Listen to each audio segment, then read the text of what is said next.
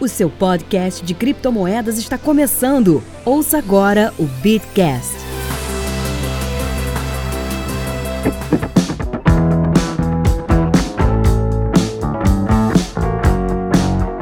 Bom dia, boa tarde, boa noite para você que nos ouve. Estamos de volta. Eu, depois de um período afastado do microfone em razão do vírusinho, da gripezinha, Peguei Covid, mas estou muito bem, obrigado. Falando aqui da minha casa, junto com meu companheiro de bancada, Paulo Aragão, quase meu vizinho praticamente. Tudo bem, Paulo? Fala Zé, tudo certo? Pegou coronga, né, cara? Pegou coronga e teve que ficar afastado aí do, do Bitcash. Mas felizmente aí para você foi de fato uma gripezinha, né? Se recuperou rápido. Não gostaria de admitir isso, por motivos outros, mas Felizmente foi uma gripezinha. e conosco aqui hoje, conosco aqui hoje o Felipe do Bitnada, um dos criadores do canal no YouTube Bitnada, criador do portal de notícias também Bit Notícias e criador do Bit Sampa.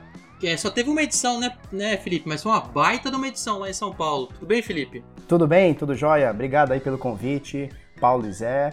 Pois é, teve só uma edição do ano passado, né? O Paulo foi um dos palestrantes, uma das melhores palestras, inclusive, é, do dia foi a do Paulo. São seus e, olhos. Infelizmente, são meus olhos, né? Mas infelizmente, esse, esse ano a gente, por conta aí do Chorona, a gente não conseguiu fazer uma edição. Mas tá, tá tudo bem. Quem sabe ano que vem a coisa melhora e a gente, e a gente toca o barco lá. Tá, ano que vem provavelmente a gente vai estar vacinado e estaremos lá. Eu, pelo menos, tô vacinado, né? Então, o resto pois se é, cara. foda. Ô, louquinho meu! Mentira. Eu propus pro Paulo ter vírus, tá? Liguei para ele e falei, ó, oportunidade está batendo na sua porta. Teoricamente a minha cepa é leve. Se você quiser, bate aqui em casa que eu dou uma guspe dela na sua cara para você pegar corona. O Paulo, não sei porquê, recusou o convite. Eu recusei o convite porque, apesar de ter sido uma gripezinha, eu evito até gripe. Então, realmente, dessa vez eu tive que passar aí essa oferta que era quase recusável, mas eu optei por recusar. Mas a pauta do podcast de hoje não é falar sobre o coronga e nem falar sobre gripezinha. Como você deve ter clicado aí no link, a nossa ideia é discutir e nós pedimos a presença do Felipe, que entende razoavelmente, você modesto, Felipe, corrija se eu estiver errado. Eu acho que você tá até exagerando. acho que tem até um exagero aí. Modesto acho até muito. Mas, mas gostei, gostei.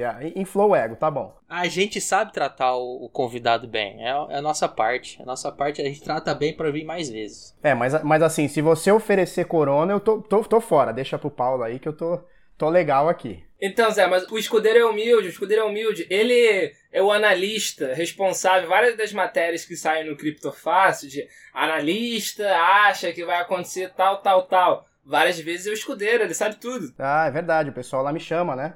O Gino, tal, o Paulo estão sempre chamando pra gente dar o pitaco lá. Eu espero que as pessoas não sigam o que a gente fala, né? Porque é complicado. mas estamos aí.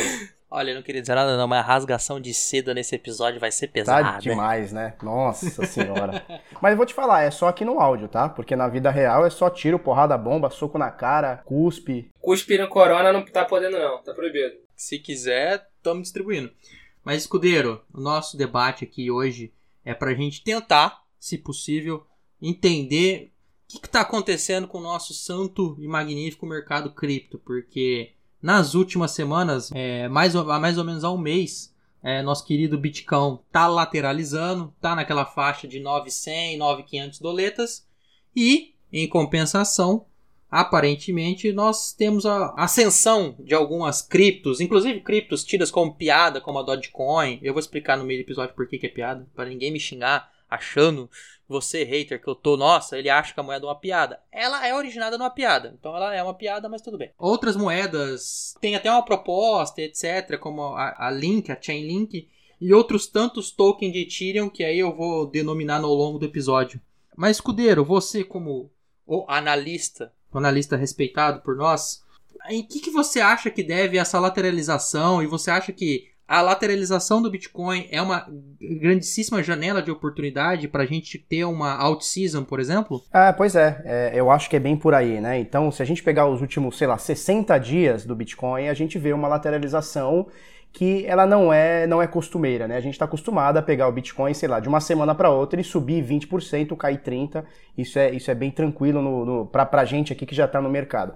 Só que nos últimos 60 dias a coisa deu uma estabilizada, né? A gente vê aí, por exemplo, na semana passada, a gente teve uma diferença da abertura da semana ao fechamento, ou seja, de domingo da semana retrasada para o domingo dessa, esse último domingo, né, dessa semana, a gente teve uma variação de menos de 100 dólares, se não me engano 97 dólares, que representa praticamente 1%, né? Isso pra gente é, é, muita, é muito pouco variação, né? Acho que até para qualquer mercado, aí 1% de uma semana para outra, é muito pouco. E aí o que acontece? O pessoal, é, eu posso estar errado, eu posso estar tendo uma, uma visão errada sobre isso, mas eu entendo que o pessoal está aproveitando essa parada do Bitcoin, essa, essa segurada na onda do Bitcoin, para tentar fazer tradezinhos, para tentar se posicionar em algumas altcoins que aí estão, sei lá, muito subvalorizadas. Né? Então a gente viu aí altcoins ao longo de, sei lá, 2018 e 2019 até início agora de 2020, a gente viu altcoins caindo aí 80, 90, 95%.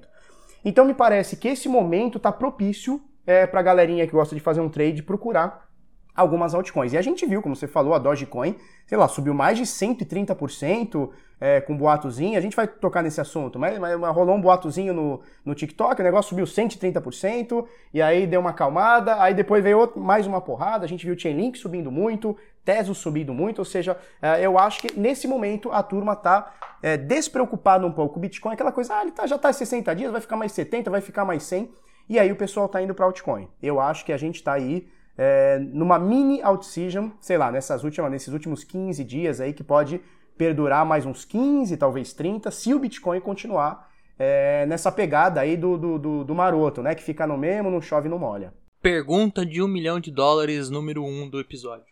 Normalmente, se a gente olhar o histórico, apesar de ser um curto histórico, é, depois de um halve o Bitcoin dá uma quedinha e depois ele tende a atingir um topo histórico novamente.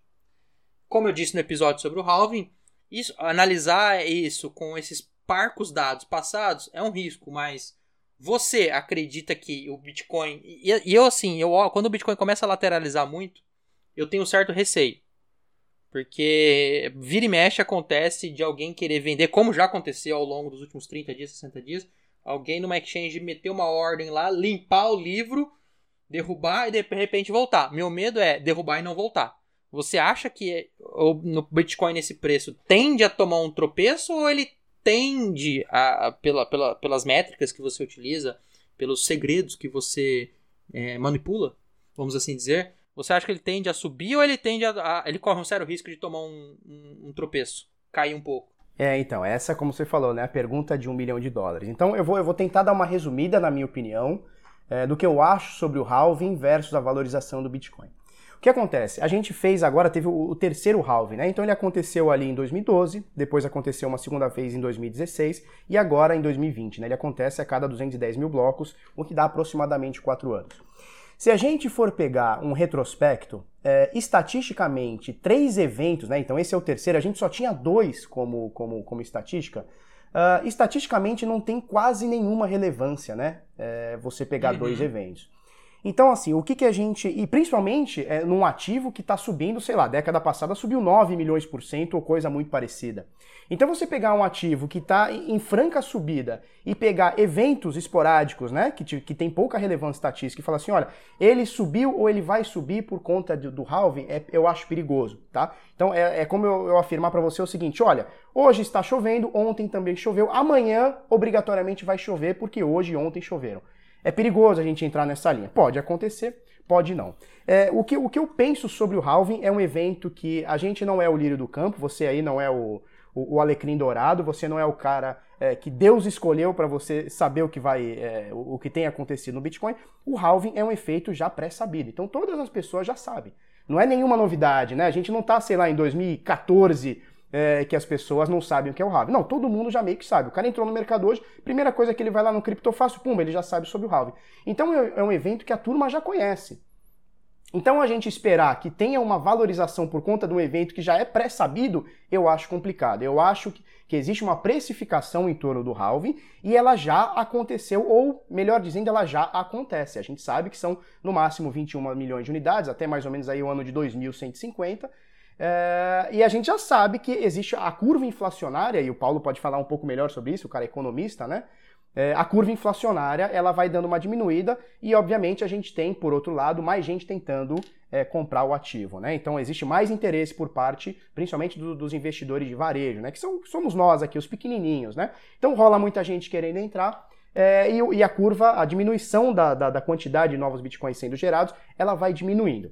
Agora, é, de fato, esse ano foi um ano muito esperado, né? Então, ano passado era aquele pré-halving e tal, esse ano o Bitcoin estava subindo, subindo muito de janeiro até mais ou menos maio, né? Que foi a data do evento, se eu não me engano, dia 11 de maio.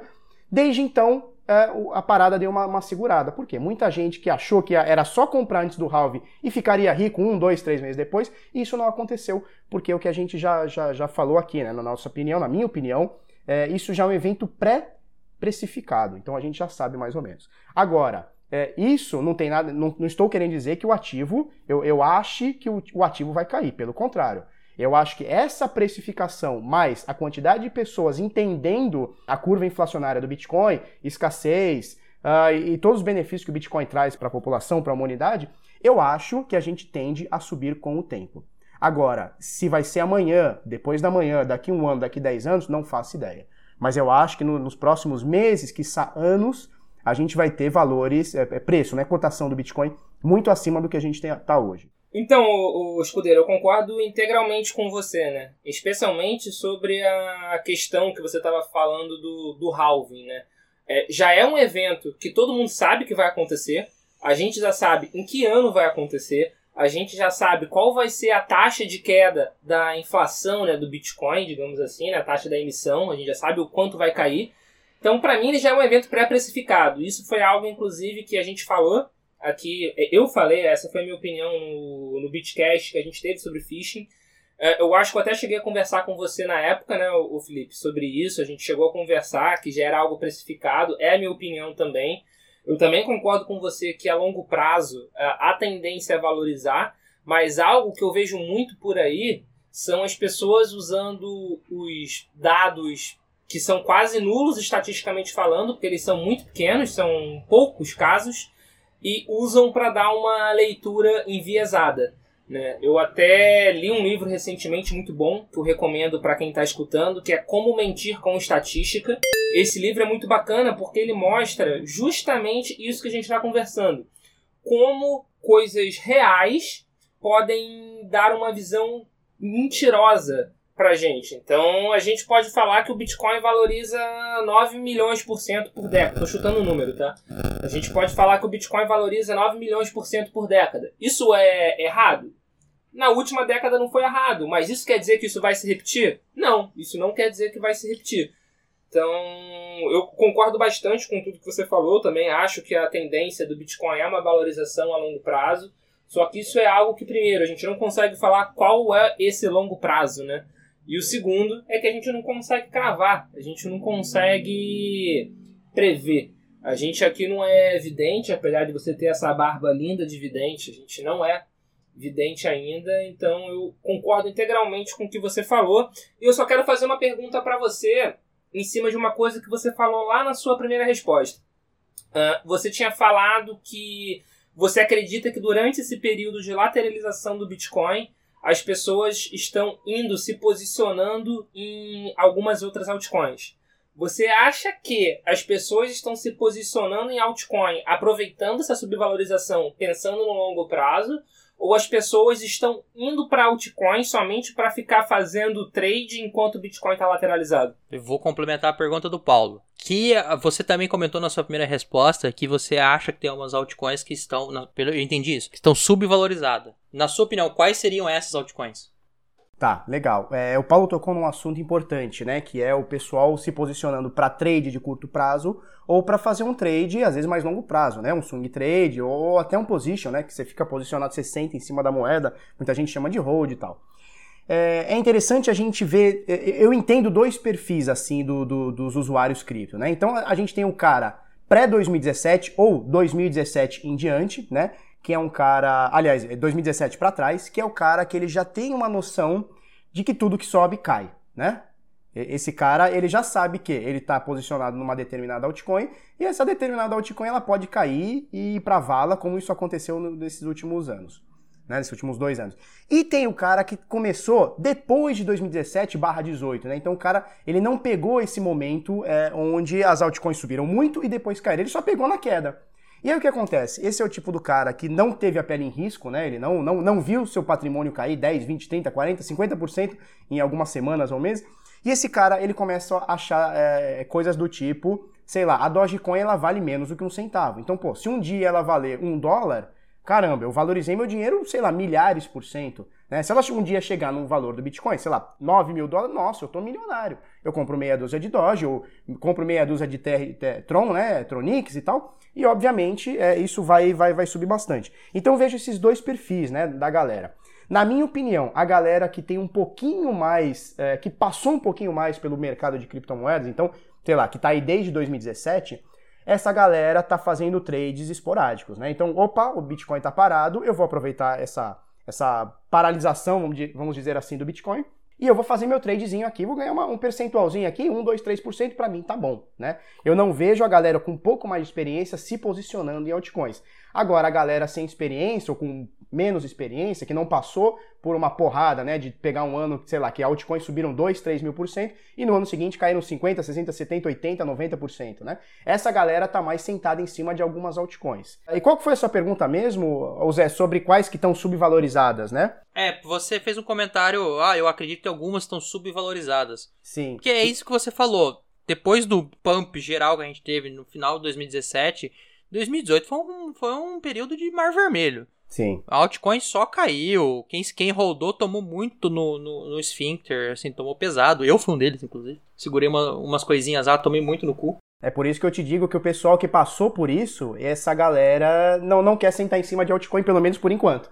Porque já passou por isso, né? Já botou a pele em risco ali e já apanhou um pouquinho.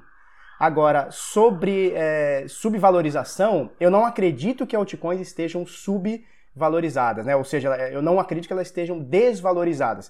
Uh, eu, eu, acredito que as pessoas entendem isso. Olha, eu tenho, sei lá, o Litecoin que já valeu, sei lá, 300 dólares, nem sei quanto, mas vou chutar que o valor já valeu 300, agora ele tá 20, tá 30, pô, tá subvalorizado, eu vou comprar. Né? As pessoas entendem isso. Na minha opinião, eu acho que ainda tem mais espaço para queda.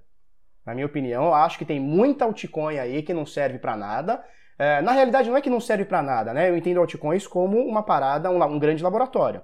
Então você tem uma altcoin, porra, que vem com, com proof of não sei o que e tal, e essas coisas todas a gente vai entendendo se são boas e são ou se são ruins. As ruins a gente descarta, as boas a gente deixa num caderninho. E é isso que desenvolvedores, por exemplo, da Ethereum, do Bitcoin ou de outras altcoins estão fazendo, né? Então pegando o que é bom e anotando no caderninho, e o que é ruim a gente meio que vai descartando pro mercado e tal. É, então não entendo que elas estão é, subvalorizadas, mas eu entendo que do topo histórico que elas atingiram ali entre 2017 e 2018, é, elas caíram muito, né? Então a gente tem muito altcoin aí com 80 a 90% de queda. É, mas é importante realmente as pessoas saberem, né? É, isso eu acho que é sempre bom frisar, isso eu sempre friso no Criptofácil, eu sei que você também sempre frisa, frisa lá no Bitnada, que é que a alta máxima histórica não reflete necessariamente o valor que ela vai conseguir alcançar um dia no futuro. Então, algo que eu sempre falo é, ah, porque já bateu, vou dar o exemplo do Ethereum, tá? Que é uma cripto, é uma altcoin que eu acredito bastante a longo prazo, só que isso é uma opinião pessoal do Paulo. Ah, o Ethereum já bateu 1.200 e poucos dólares e hoje está valendo 250. Um dia vai valer 1.200 de novo. Não sei. Não tem como saber. E eu tenho talvez até dúvida que valha. É realmente é importante a gente frisar que não é porque um dia já bateu que ela vai voltar a bater um dia, né? É, olhar na lista de passado é foda, né? É aquela velha. É você que fala muito isso, Paulo. É na lista de história passada Exatamente. é assim. É profeta de fato passado e arquiteto é. de obra pronta.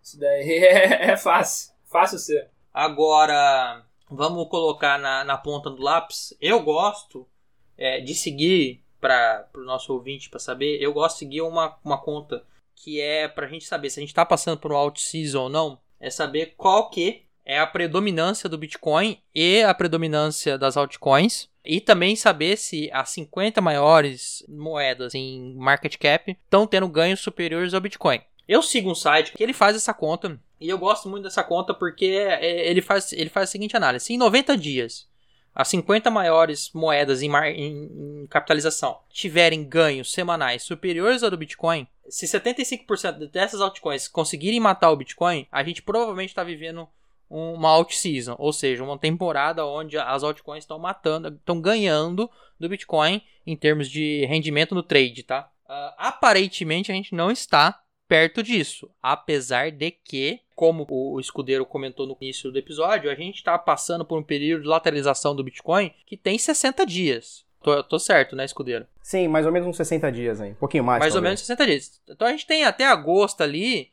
um pouquinho de chão para tentar entender se a gente vai chegar é, num limiar em que a gente consegue cravar isso uma métrica.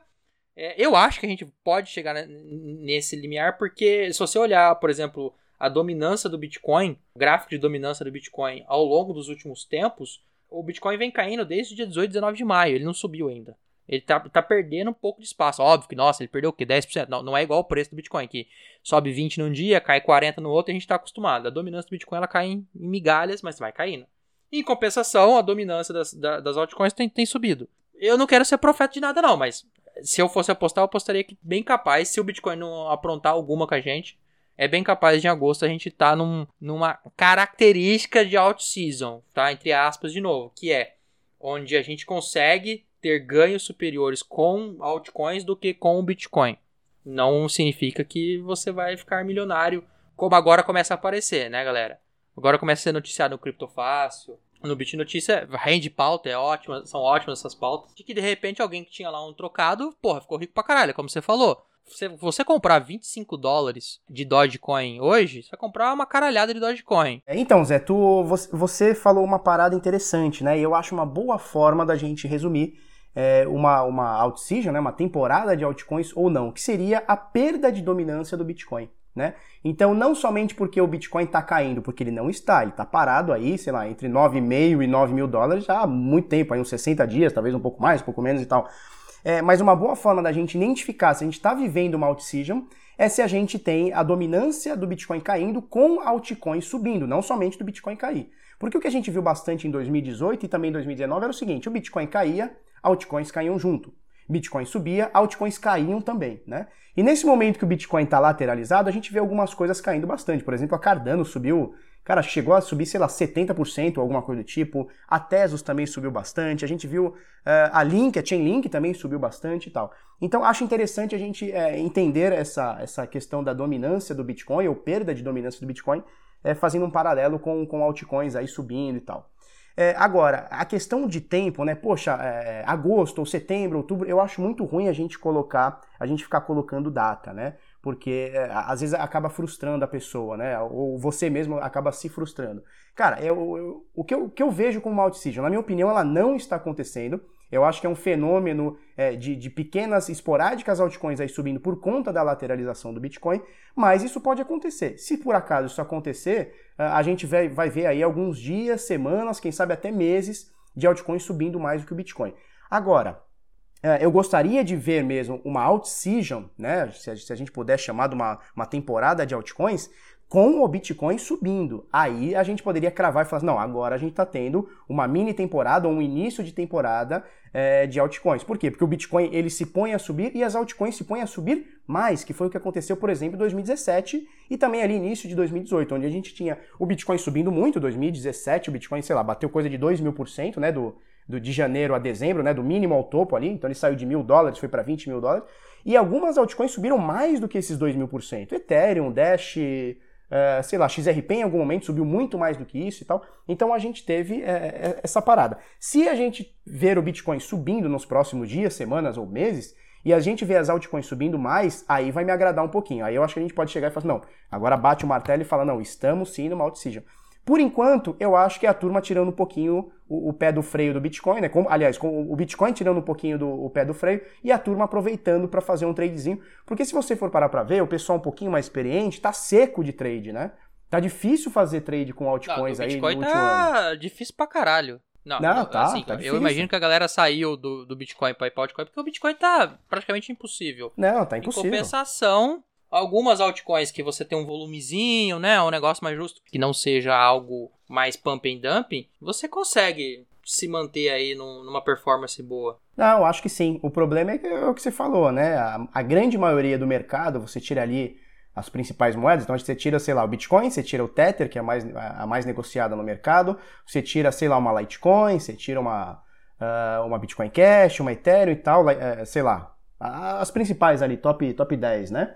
É, essas são mais difíceis de você manipular. Só que você pega umas moedas um pouco mais abaixo, né? Que, tem praticamente volume nenhum, né? É o que a gente costuma falar, né? Qualquer riquinho consegue dar uma manipulada. Você vê o que aconteceu no TikTok, né? Um, um lugar que é, ainda não tem muita gente falando sobre Bitcoin, ou seja, não, não deve ter tanta gente interessada assim em Bitcoin lá no TikTok. E os caras fizeram puta no pump lá, chegou, sei lá, 130%, sei lá, alguma coisa do tipo.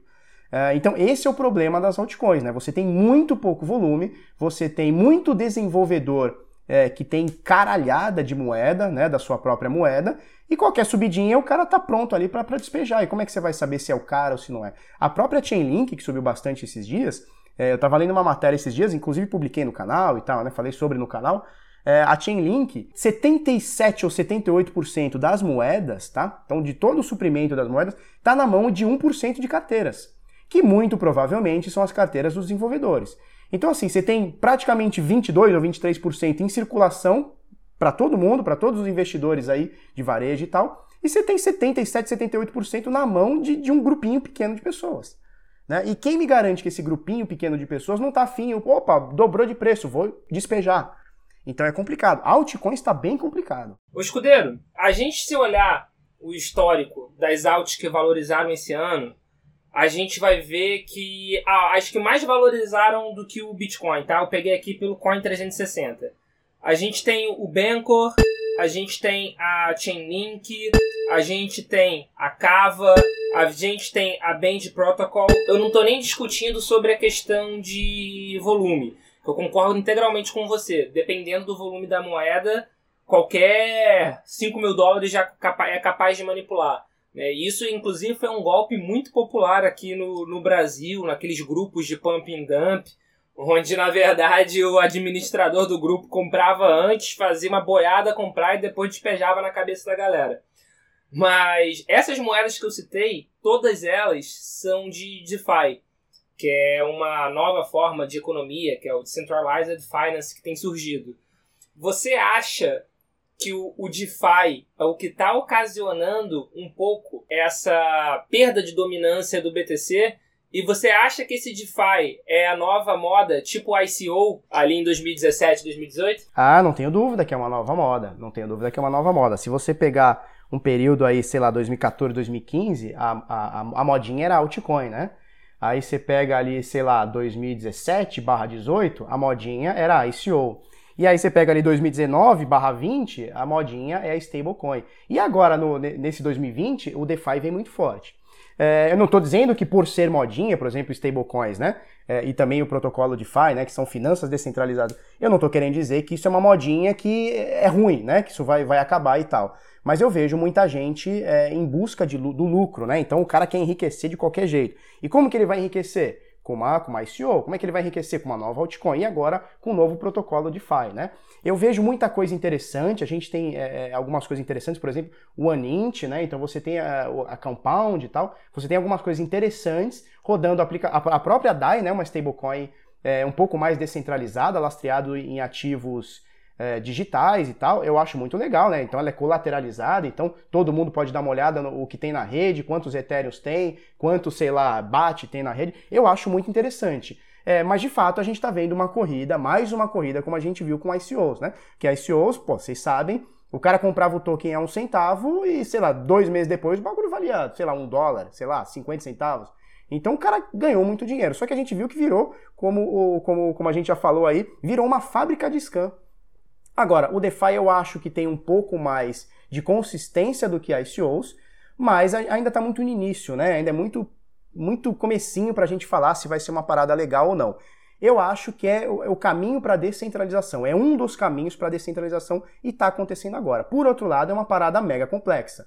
Né? Se vocês já entraram ali, por exemplo, na OneInt ali, vocês vão ver que é uma parada que não é qualquer usuário consegue. O cara tem que ter um pouquinho de tempinho ali de casa para poder entender, né? Então, é, e, e, assim, se a gente for parar para ver, a internet também foi assim no começo, é, o próprio Bitcoin, se você pegar 4, 5 anos atrás, a, a parada era mais difícil para você comprar, para você encarteirar, e o DeFi tá mais ou menos nessa, nessa linha, né? É um pouco difícil, é mais os nerdão que estão que se ligando é, na parada, mas eu vejo que muita gente está querendo comprar os tokens aí por ver uma valorização. Eu acredito que hoje, antes a gente tinha um, um terreno fértil Infelizmente o Ethereum proporcionou isso, mas isso não significa que os tokens no Ethereum sejam ruins por isso. É, o modo de emissão de token do, do Ethereum permitiu que a gente tenha, tivesse e ainda tem um solo fértil para bosta. Tanto é que existem declarações do Vitalik, até do, do CZ da Binance, falando: olha, 95, 99% dos tokens do Ethereum não servem para nada, servem só para scan. Servem para deixar alguém rico e alguém pobre.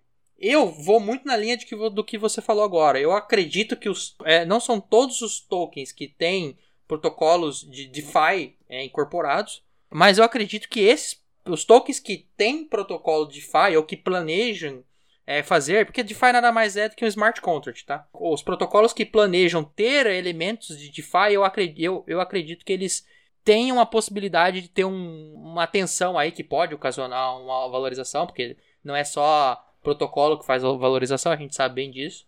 Em contrapartida, são poucos protocolos, eu acho que a chance de dar merda é menor. Em que pese eu acho que a galera vai usar muito DeFi pra fazer merda. Tem até algumas pessoas da comunidade cripto brasileira. Esses dias eu tava debatendo. Eu não vou citar o nome, porque a pessoa não, não, não me autorizou, então eu vou preservar. Ele falou: Cara, eu acho que DeFi vai ser é, o velho oeste da, das criptos, que vai ser um pega pra capar.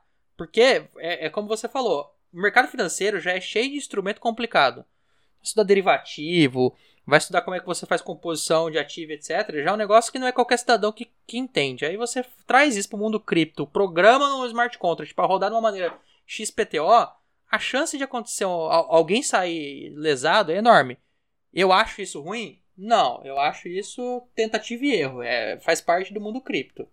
Você vai aprendendo, só que o único problema do mundo cripto é a hora que você erra, você erra com o seu dinheiro, você tem uma razoável chance de tomar perder um pouco do teu dinheiro. Mas eu não acho isso problema. Eu acho isso até bom que a pessoa aprende, como eu aprendi na, na temporada de altcoin de 2017 e, e a queda de 2018, como eu aprendi na pele a não guardar certas, certas altcoins naquela falsa esperança de que vai que, né? É, pois é. E, e, e o que você tocou num assunto interessante, né? Que é a possibilidade do scan. Uh, e se a gente for parar pra ver pelo lado ruim da parada, puta, a gente tá fudido, porque, por exemplo, você vê que esses dias aí o Twitter foi hackeado. E a primeira coisa que eu vi a galera hackeado, na verdade não foi hackeado, né? Algumas contas tiveram, algumas contas importantes, né, e tal, tiveram, tiveram o, a, a, sua, sei lá, sua senha hackeada e tal. E o cara postou uma parada lá pra, pra é como se fosse uma caridade e tal, então me dá um que eu te dou dois e tal. E a galera perdeu ali, se eu não me engano, 17 bitcoins, é mais ou menos essa, essa média aí que o pessoal tem calculado que rolou nesse golpe.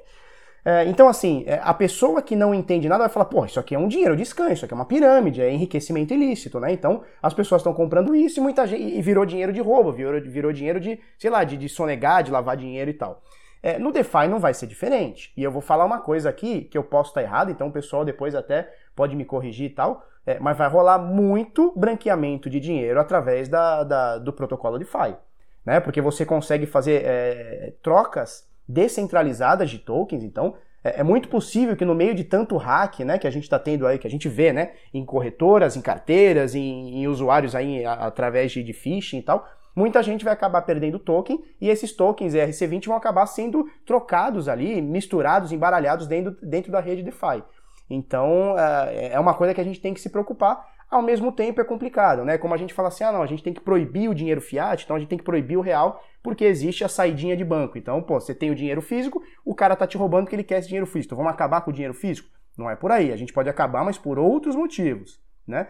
E, e a questão do DeFi é a mesma coisa. É, é, é sim, hoje eu, eu, vejo como um velho oeste ali que vai, vai começar. Agora, a gente precisa de uma maturidade que isso vai chegar com o tempo. Não tem jeito. É, e tem um risco também, que tem um risco adicional. Porque como a gente está falando de smart contracts, a gente está falando de programação. Porque o contrato não é inteligente porra nenhuma. Esse, eu adoro discutir com, com os advogados às vezes. Que, ah, é porque é smart contract. Cara, de smart essa porra não tem nada. Você que vai sentar, queimar sua mufa e vai colocar as condições que essa porra vai executar. É isso que é um contrato inteligente. Ponto. Em, em linhas gerais, obviamente. Então, alguém corre o risco de programar essa porra errada alguém corre risco de colocar um código errado lá, e é como aconteceu com o Ethereum. em 2016, com o DAO, é como já aconteceu com alguns instrumentos de DeFi esse ano. Vou botar no link aí das matérias eu faço, já ocorreram alguns casos. Isso é prejudicial, isso é ruim, isso tá vendo, não é, não é para fazer isso? Não. Eu, eu volto a só bater nessa tecla. Vai existir, eu fico feliz que exista, que a gente vai aprendendo com a tentativa e erro. É, a história do Bitcoin mostra isso, a tentativa e erro, tentativa e erro. A diferença é que quando você erra, você perde alguns mil dólares. Faz parte da regra do jogo. Quem tá nesse campo aqui é pra se molhar. Se não gosta, vai pro mercado tradicional. Ah, no próprio mercado tradicional, eu, eu vou fazer o papel do advogado do, do, do mercado cripto, né? É, eu até anotei aqui um ponto que você, Zé, falou sobre uma fala do Vitalik, né? Que 95% das, dos tokens criados em cima do Ethereum são, são scam ou são sem propósito. É, eu vou até aumentar um pouco, na verdade. Eu não falaria que 95% dos tokens de Ethereum. Falaria que com certeza mais de 95% dos projetos de cripto são sem propósito.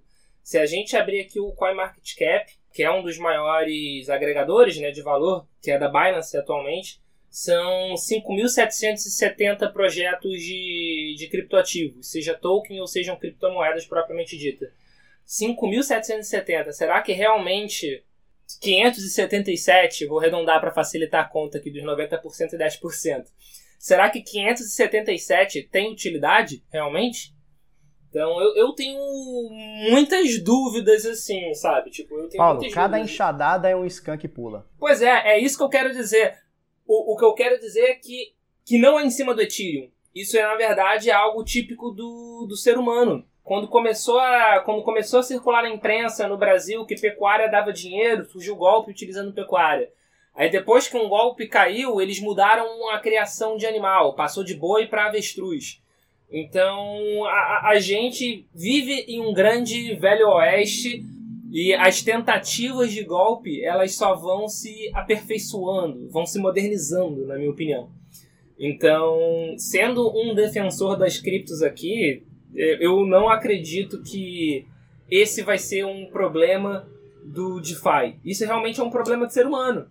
O ser humano ele tenta dar o golpe nos outros, o ser humano ele tenta tirar vantagem do que é possível. E também tem um outro lado do, do próprio DeFi. Realmente, é umas finanças descentralizadas, é o futuro. Mas novamente, utilizando o CoinMarketCap, já tem 51 projetos de DeFi.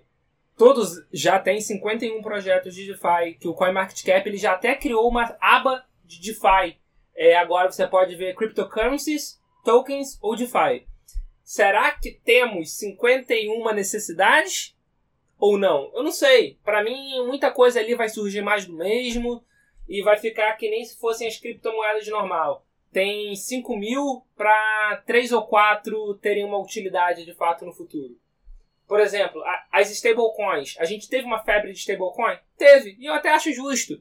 Porque a principal stablecoin do mercado é o Tether, que é super atacado, não estou falando com razão ou não, não estou dando aqui a minha opinião, mas é super atacado sobre em questão de transparência, se tem ou se não tem é, de fato o lastro. Mas enfim, então era necessário que surgissem outros projetos até para dividir, né? Porque até se você quiser manter o seu dinheiro em stablecoin, eu recomendo que você não deixe tudo em uma única stable.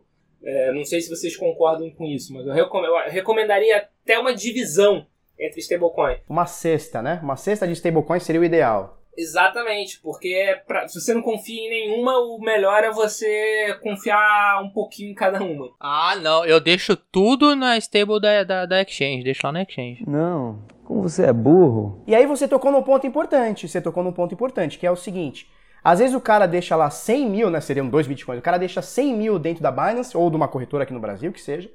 E o cara às vezes fica com medo de botar, sei lá, 200 reais no DeFi. Ah, porque vai ser roubado, porque pode dar bosta. E o cara pega o dinheiro dele, né? Às vezes até mais do que 100 mil e deixa na confiança de um terceiro. Isso é um ponto importante também. Agora, só complementando o que você falou, Paulo, é assim, só tentando até deixar claro o que eu falei. Vai ser um Velho Oeste, e eu vou ser bem franco, vai ser um Velho Oeste que eu vou querer participar. Se perder dinheiro, perdeu, a gente aprende. Quem tomou no cu em 2017 tá vacinado hoje. Pelo menos eu tô vacinado quem tomou na cabeça e aprendeu que o Bitcoin sobe, assim, a mesma mão que dá o Bitcoin subir, né, a mão que tira ele e todo mundo aprendeu que tava nessa que tá no mercado desde essa época. Assim como gente mais velha que a gente viu 2014, é, viu tudo que aconteceu e, e, a história ela tem um, um pouquinho do mesmo roteiro. quando tudo isso acabar, eu espero que a gente tenha um instrumento razoável para a gente tentar descentralizar a finança, porque é isso que a gente está tentando, inclusive, fazer. É isso que o Bitcoin se propõe a fazer desde a sua criação.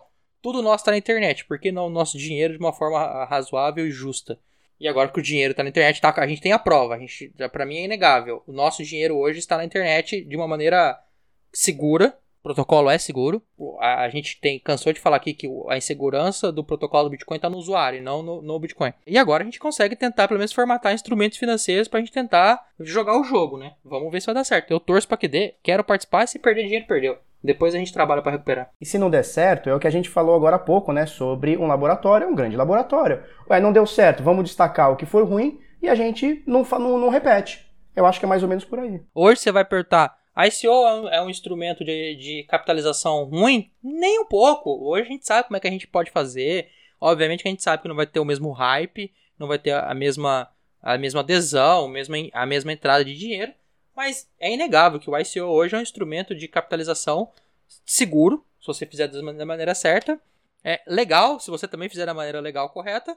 É, e, e, e, muito bom para quem tá fazendo. O fato de a gente ter um monte de ICO que fez merda, deu merda, não vendeu nada, não prejudica futuros ICOs. A ICO evoluiu, né? Como se fosse um Pokémon, na verdade. A ICO, ano passado, ela evoluiu para STO, né? Então, rolaram evoluções de fato, assim, dentro do, do protocolo, e é isso que o, que o escudeiro falou. A gente vive, o mundo cripto é um grande laboratório.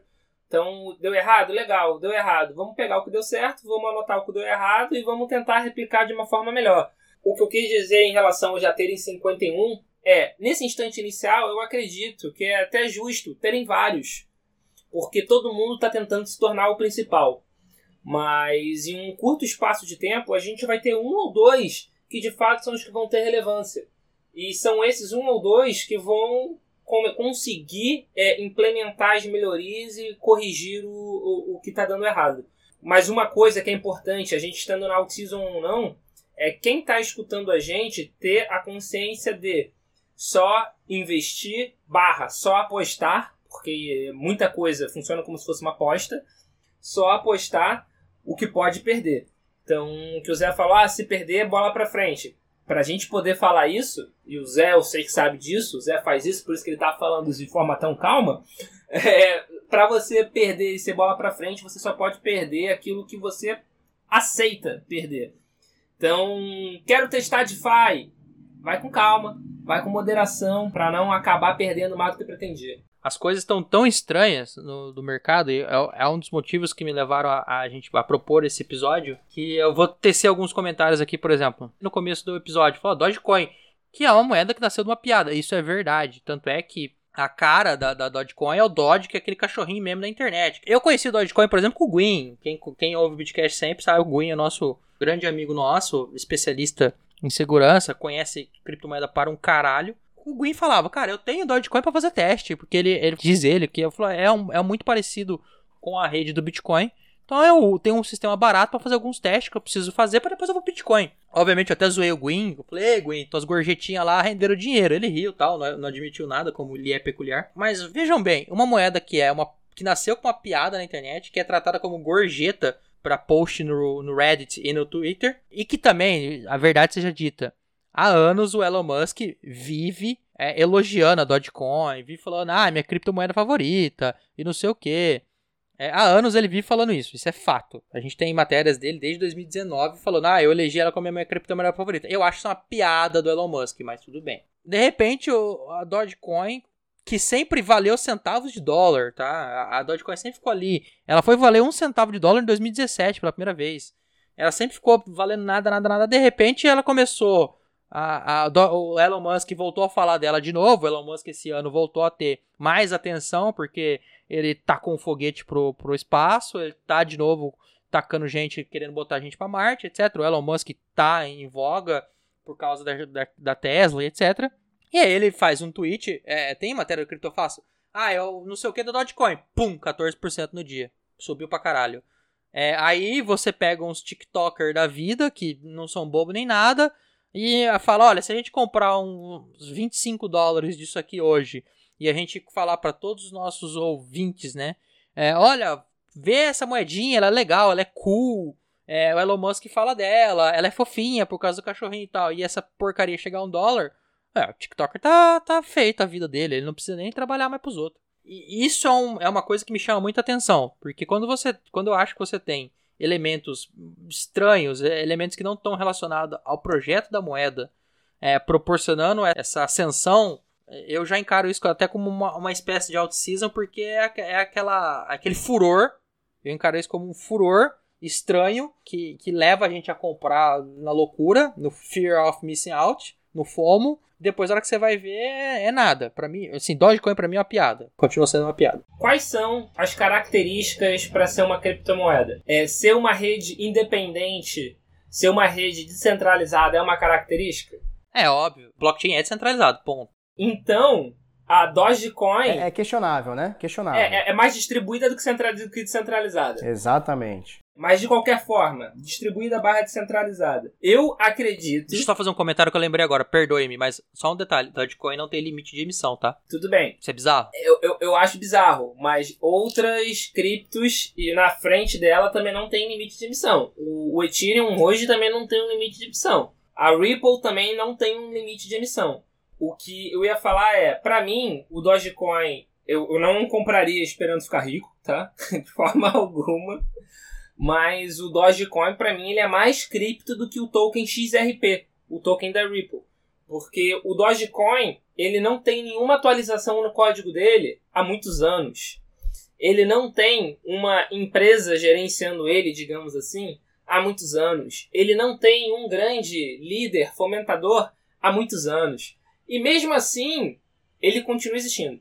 Então, apesar de eu não ter nenhuma expectativa em relação a Doge, nenhuma, zero, não acredito em nada, não acredito que vá, que alguém vai ficar rico com isso, a não ser quem fique fazendo pump and dump e, e compre milhões para ter para ganhar no volume né, e não no valor.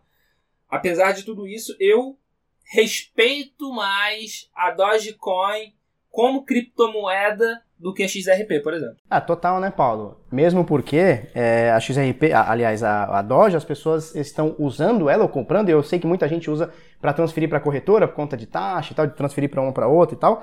As pessoas estão usando isso de forma voluntária, né? A XRP, você tem uma empresa por trás que fica ali bancando e fazendo marketing, fazendo parceria e fazendo não sei o que, ou seja, é, não, não é tão é, descentralizado assim como, por exemplo, a gente tem algumas algumas moedas aí e a Dogecoin é uma delas. É, se eu não me engano, você comentou sobre a, a Dogecoin não ter atualização, né? Se eu não me engano, tá? Alguém corrige aí se eu estiver falando alguma besteira. Mas se eu não me engano, desde 2014 não tem atualização no código da Dogecoin. Eu acho que é por aí. Eu acho que eu não lembrava se era 2014 ou 2015. É, eu, eu acho, se, se minha memória não estiver me traindo aqui, eu acho que 2014. E você vê que ela é uma moeda que está ali entre os top 50, talvez top 60 por valor de mercado, né? sem nenhuma atualização. Isso é, é, é explícito, né? Não é, não é nenhuma informação que está escondida. Você olha lá o GitHub, você vai ver. Nesse instante de gravação do episódio, que foi em julho de 2020, Dogecoin, pelo CoinMarketCap, é top 30. E aí você vê um monte de moeda aí, apoiada por times, apoiada por grupos e time de marketing, empresa, não sei o quê, que não tem é, é, essa, essa, esse valor de mercado, né?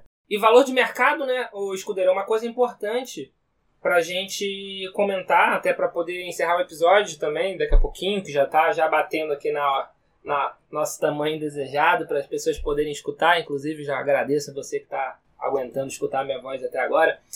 Valor de mercado é uma coisa importante, né, para as pessoas analisarem altcoin, né? Porque muita gente fala, ah, eu tenho um Dogecoin que hoje está valendo, não sei, ponto 3 centavos de dólar. Se ele bater 10 centavos de dólar, eu vou ficar milionário. Mas o quanto é importante também analisar o valor de mercado para saber que é muito difícil que isso aconteça. É, então, é, é, esse é um ponto importante, né? Porque tem muita gente olhando o preço do token, né? Preço da moeda, quando na verdade a gente tinha que estar tá olhando é, valor de mercado, né? Então, por exemplo, se a, pra, sei lá, vamos ver aqui a Dogecoin, vou até abrir aqui para não me trair. Tá ela valendo tá valendo 3 centavos de dólar. Na realidade, não é nem ponto 3 centavos, tá? Ela é um terço de um centavo. É 0.003. É um terço de centavo. Você precisa de 3 Doge para dar um centavo de dólar. E ela tem uma, uma captação aqui de mercado né, de 414 milhões. É, se a gente estiver falando aí ela chegar em 3 centavos, cara, é praticamente multiplicar por 10. Ela iria para 4 bilhões ponto 14. Se ela for para 4 bilhões ponto 14, ela vai chegar é, no top 5 Tá? É acima dela só teria Bitcoin Cash, que tem 4,2 bilhões de dólares, XRP com 8 bilhões, Tether 9 bilhões, Ethereum 27 nesse momento do, da gravação aqui, do podcast, e o Bitcoin 172 bilhões, né? Então, assim, a, a, se, se, a gente estiver falando de vezes 10, cara, nossa, você acabou, né? Acabou o mercado, né? Alguma coisa errada não está certa, né? Uma moeda que não tem atualização nenhuma valer 4 bilhões é um negócio complicado. Agora, outra moeda que chamou bastante atenção. E aí, essa, essa eu tenho lá minhas dúvidas. Confesso que, primeiramente, eu não parei para ler honestamente todo o material dela dos desenvolvedores. E inclusive sei que uma casa de research do Brasil que tem lá um, umas indicações de criptomoeda, que inclusive é assinado pela Helena. Eu sigo a Helena no Twitter, tenho razoável admiração por ela. E a casa que ela trabalha indicou, ela até se vangloriou, tá vendo? Falei. É, em maio, inclusive, até a própria conhecidíssima Betina da Empíricos